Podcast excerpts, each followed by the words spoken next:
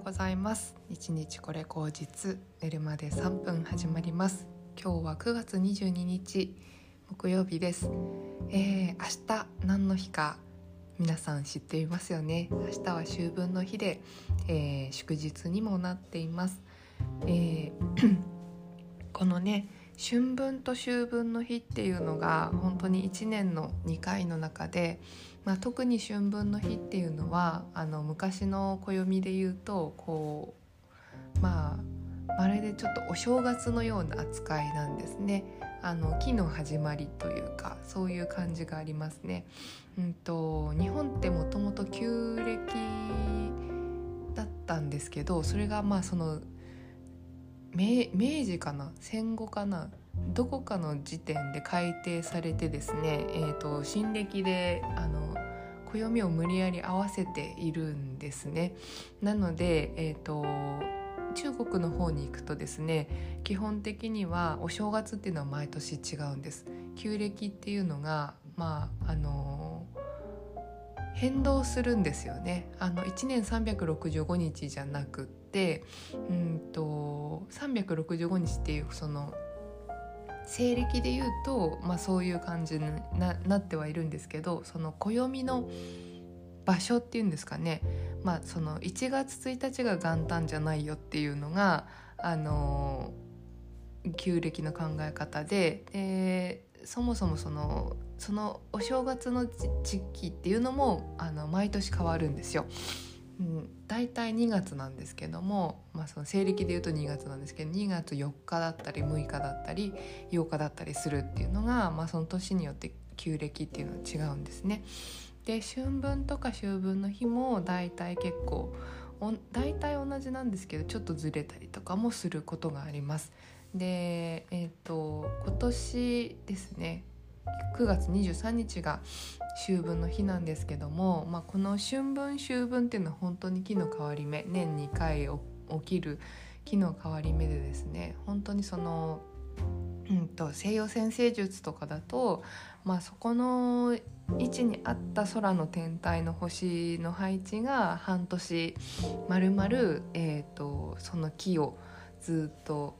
そういう感じで過ごしていくよっていうことを言われてたりとかするんですよね。で本当になんか今回っていうのはまあ何て言うのかなうんと今、えーと、土星水亀座っていうとこにあのあるんですけども土星が水亀座にあるっていうのはどういうことかというとですねえっ、ー、と水亀座ってちょっとこう変わった人とかそういう人が多いんです。例えばタモリさんとか所ジョージさんって水亀座が太陽星座なんですけども、うんと、その水亀座がね土星に入るっていうのはどういうことかっていうと,、うんと、土星っていうのは、まあ、ちょっとその長く時間をかけて獲得することだったりとかそういうことだったりするんですよね。だからそこに水亀座が入るということはですねなんかそういうこうコツコツとか地道なとかと教師的であったりとかうんそういうことに、まあ、こう水亀座のそのちょっと変わったっていう変革をもたらすみたいなことが入ってくるので、まあ、つまりその時代の変わり目ということを表しているわけなんです。今本当に目の前で起きてることがそのままそうだと思うんですけどうんと例えばそのコロナの問題ももう収束しつつあるしあと今度はあの戦争とかもあるし今はもう岸田内閣のね国葬問題とかもいろいろあると思うしあとその統一教会の宗教の問題とかもすごくこう暴かれていっているというかうんとまあ言ってることってつまりですねこの世の中ってなんか確からしいことなんてないんじゃないかっていうことを言ってるんじゃないかと思うんです。えーと、自民党一党だった、まあ、そのその政治の在り方っていうのもこの国葬問題とかいろんなことがあって、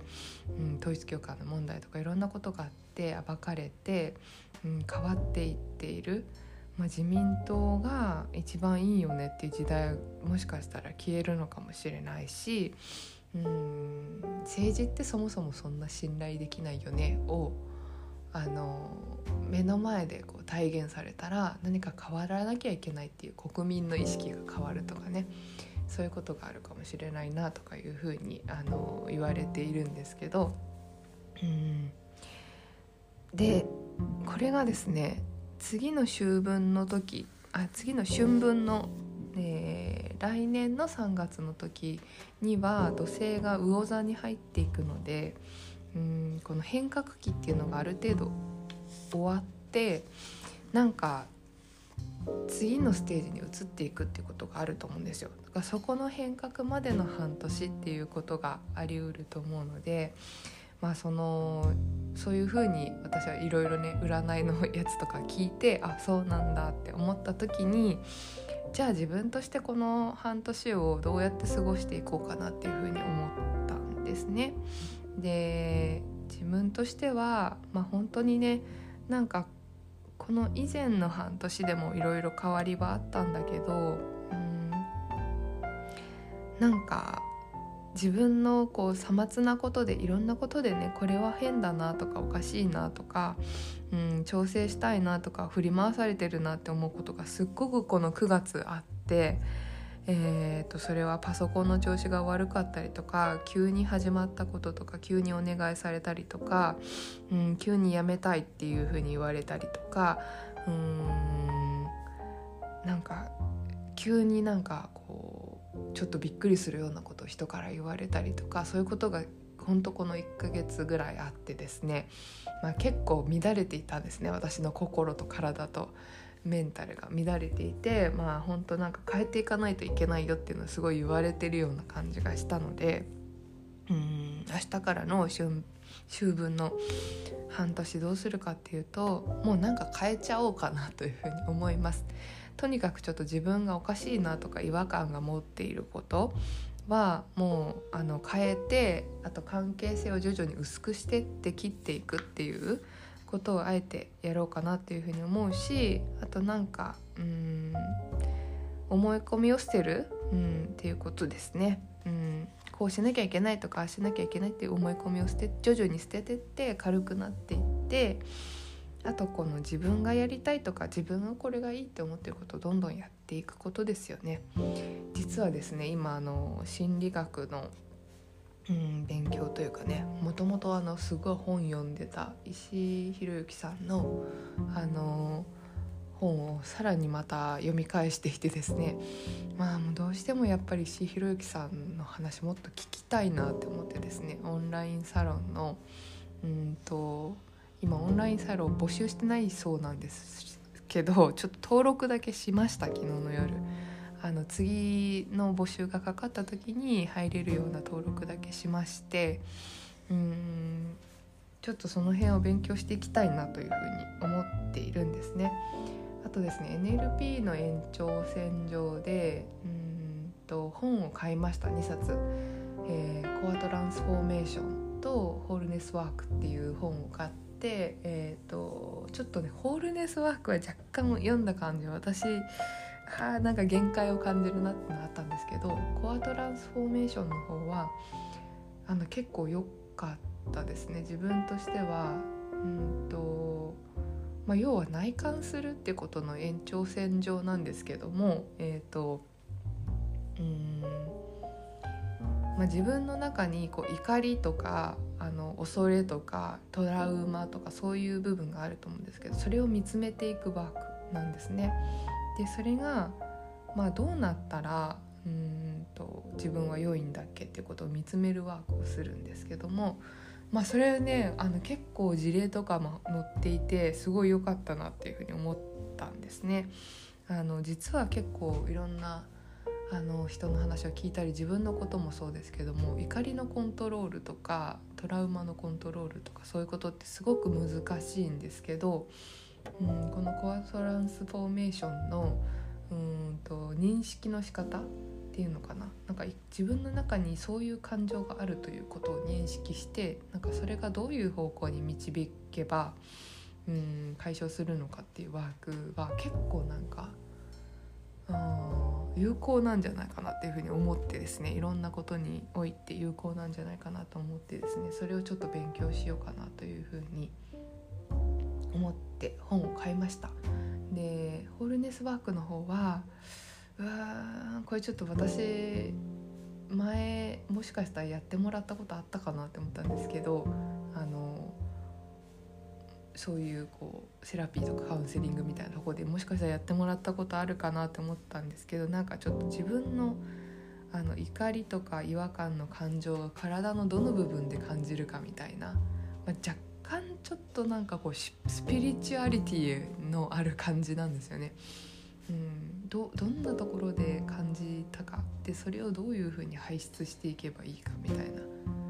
うん、その感じを感じ取ってみたいな。結構感じ感じ方のワークなんですけど結構私どこかでその感性の部分とこう自分がこう抑えている部分でいやこっからは理性でいきたいみたいなとこがあるんで